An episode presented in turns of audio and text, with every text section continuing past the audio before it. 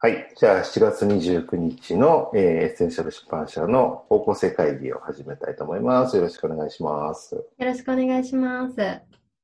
まあ、今、エッセンシャル出版社はね、ノートで発信数を増やしていて、我々も小さい出版社として、どういう形でこれから出版業界の中で生存していくか、どうやって価値を提案していくかっていう中で、やっぱりエッセンシャル出版社ならではのね、オリジナリティっていうものをね、いろいろ模索していかなきゃいけないなと思ってるんですよね。うん。本当ですね。うん。なんか我々のオリジナリティっていうのは、例えばね、どういうところにあるんでしょうね。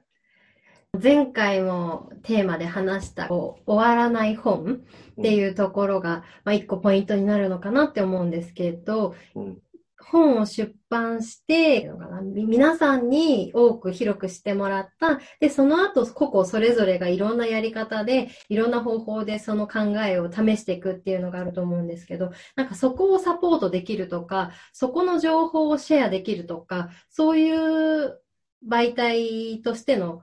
効果というか、役割みたいなのもできるといいのかなと思うんですよね。うんうんうん、そうですね。だから、読者にいろんな体験をご提案するという出版社が、いや本を売ったり、本を作ったりするだけではなくて、読者の方にいろんな体験をしていただくっていう、まあ、考え方の中で、読者の方の、まあ、広い意味でのサポート、うん、サポート事業というか、サポート会社っていう側面としての出版社っていうのは、すごく、まあ、我々が目指すべき一つの道なのかもしれないですね。そうですね。すごくそういうサポート業をしている方の本、例えばコーチングとかコンサルとかしている方の本を作っている機会も多いので、そういう考え方、まあ私ももともと教育事業出身なので、そう人にどうやって伝えるかとか、人がどう変わっていくのをサポートできるのか、変えるじゃなくて変わるっていうところとかの考え方っていうのは結構持ってると思うんですよね。だからそれをこう、いかにこう自分たちのその本、出版したこう広く伝えたい本とこう融合させていくかみたいな感じなのかなと思いますね。うん。だからサポートという意味では、また別な意味で、あの、いわゆる著者のね、サポート、広い意味での、著者っていう人がもっと可能性を広げていただくためのサポートだったりとか、自分では、あの、いろんないいアイデアをお持ちなんだけど、本としてまとめられないとか、文章には書けないという方々の著者に向けてのね、サポートパートナー的なね、役割っていうのも、まあ、エッセンシャル出版社はすごく大事にしていこうっていうふうにね、思ってるんですけど、あの、それはね、なんか広い意味でサポートパートナーとして出版社がどうあれるかっていうのは、なんかテーマになりそうですね。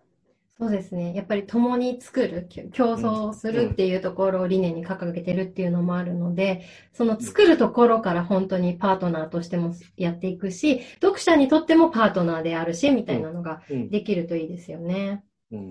うん、いや、本当にそういう意味では、あの、ある意味、自分たちも含めて、あの、出版社ってこれからいらなくなってくる時代じゃないですか。ある、ある人方たちにとっては。つまり YouTube もあって、ツイッターもあって、アメブロもあってっていう中で、要は本当に発信力のあって、文章を書けたり表現できる人は、もう一人、一メディア時代というか、別にテレビ局も出版社もラジオ局ももういらない時代なはずなんですよね。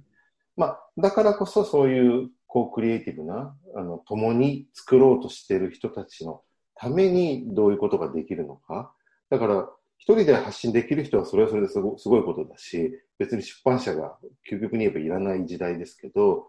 一緒になんか作っていくっていうところの中に、逆に出版社の存在価値っていうのをちょっと探求していきたいですね。うん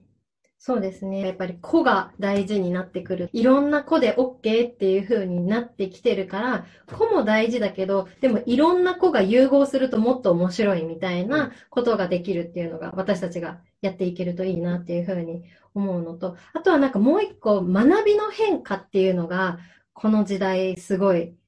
ある、まあ、この時代というか一昔前からなのかもしれないですけど、あるなと思っていて、学びの変化に対応した本になっていくみたいな。本を紙の本というものだけに定義をしないで、なんかやっていくといいのかなっていうのは思ってますね。